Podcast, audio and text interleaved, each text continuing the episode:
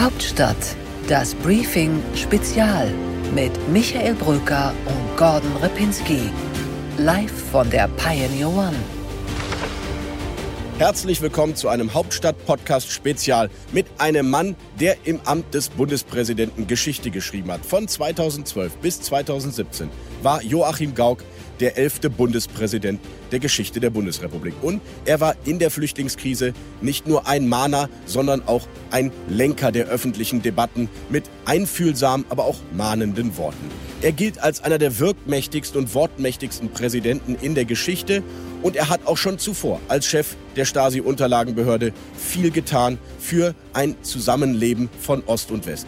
Darüber, aber vor allem auch über den Diskurs in dieser Gesellschaft, über fehlende Toleranz, über das Mitgefühl gegenüber Andersdenkenden. Darüber haben wir heute an Bord der Pioneer One mit Joachim Gauck gesprochen. Ich freue mich, wenn Sie dabei bleiben. Jetzt geht's los.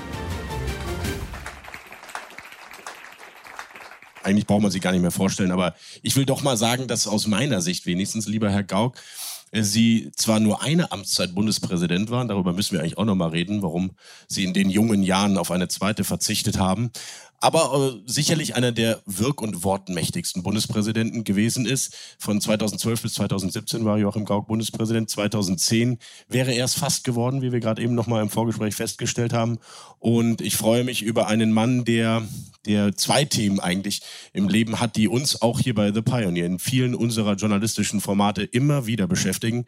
Das ist das Thema Freiheit, das durchzieht ihr Leben selbstverständlich. Aber es ist eben auch das Thema Toleranz und wie, wie geht ein guter Diskurs. Ich glaube, da gibt es viel zu besprechen. Ich freue mich sehr, dass Sie da sind. Zum ersten Mal auf der Pioneer One. Herzlich willkommen, lieber Herr Gauck. Herzlichen Dank.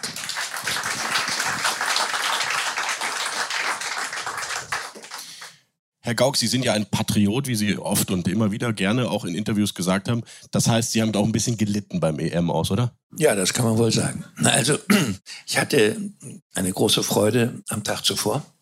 Äh, unser Nachbarland, die Schweiz, hat äh, gezeigt, was Haltung ist, was Mentalität ist. Und, ähm, und dann kamen die Deutschen. Was Siegeswille ist. Dann haben wir noch ein kleineres Nachbarland, das sind die Tschechen. Ja, und die haben auch allerhand zu Wege gebracht, hatten auch eine Einstellung, die war auf dem Platz zu sehen. Und dann kam unsere. Muss man sich den Bund ja, Herr Gauck, gut zusammengefasst, das Spiel. Muss man sich den Bundespräsidenten dann mit so einem Deutschland-Trikot am Grill vorm Fernseher vorstellen? Ja, bei der WM hatte ich wenigstens eine Krawatte.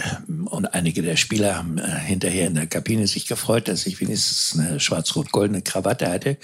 Die habe ich irgendwie geschenkt bekommen von irgendeinem unserer Bürgervereine, die, die das haben. Ich weiß nicht mehr, was es war, ob es eine freiwillige Feuerwehr war oder weiß der Kuckuck, was es war. Jedenfalls hatte ich die angelegt, aber Fahne nicht so direkt, obwohl ich äh, mich gefreut habe, dass äh, seit der WM bei uns äh, diese Scheu vor den Nationalfarben eigentlich gewichen war. Jetzt ist es wieder eine neue Debatte, weil einige von rechts außen anscheinend die Farbe besonders lieben. Schwarz, Rot, Gold, das weiß ich nicht. Warum? Äh, denn das ist die Flagge der liberalen Demokratie. Auch des Patriotismus, aber eines aufgeklärten Patriotismus. Und wie unser jetziger Bundespräsident bin ich nicht einfach nur Patriot, sondern ich liebe dieses so gewordene Deutschland. Und nicht Deutschland prinzipiell, weil es Deutschland heißt ist. So, und äh, deshalb muss man bei dem Wort Patriotismus ein bisschen hingucken, mit welcher Betonung wird das gesprochen. Aber von Ihnen nehme ich das gerne an. Danke, Herr Gauck. Jetzt hätte ich gerade doch noch mal eben gedacht, Sie waren ja auch Bundespräsident, als Deutschland Weltmeister wurde. 2014. So ist es, so ist es. Und, und Sie haben damals Herrn Löw nicht geraten, lass es gut sein. Nein, da war, nein, da war, nein, so weit war er damals noch nicht. Er hätte noch ein bisschen weitermachen können und hat er ja auch getan. Jetzt ist es verbracht! Ja! Ja! Deutschland ist zurück im Fußballhimmel Weltmeister. Aber ich erinnere mich an äh, wunderschöne Spiele und äh, an eine kämpferische Entschlossenheit, an ein Selbstbewusstsein, was nicht angekränkelt war und nicht überheblich war. Und ich erinnere mich an eine merkwürdige Begebenheit. Das einzige Mal im Leben haben meine Kanzlerin und ich Arm in Arm gelegen beim Siegtreffer. Haben Sie, haben Sie gerade haben Sie gerade meine Kanzlerin gesagt? Ja, freilich. Hey, das klingt ja fast nach versöhnenden? nee, wir waren eigentlich nie zerstritten.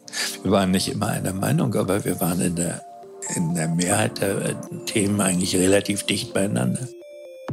Schön, dass Sie bis hierhin dabei waren bei unserem Gespräch mit dem Altbundespräsidenten Joachim Gauck. Es geht natürlich noch weiter, wenn Sie Lust haben und vielleicht dafür sogar Pionier werden wollen. Denn dann können Sie das Gespräch in Gänze anhören. Ich habe mit Joachim Gauck auch noch über die heutigen großen Debatten im Bundestagswahlkampf gesprochen, über die Pandemie und natürlich auch, wie er selbst heute die Spannungen, die Gräben zwischen links und rechts einschätzt und was er noch erwartet von einer neuen Bundesregierung. Und er sagt uns sogar auch, welche Bundesregierung er für die wahrscheinlichste hält. Freuen Sie sich auf das Gespräch, werden Sie Pionier, dann können Sie diesen Podcast in Gänze hören.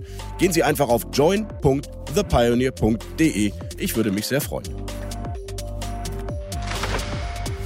Hauptstadt, das Briefing Spezial mit Michael Bröker und Gordon Repinski. Live von der Pioneer One.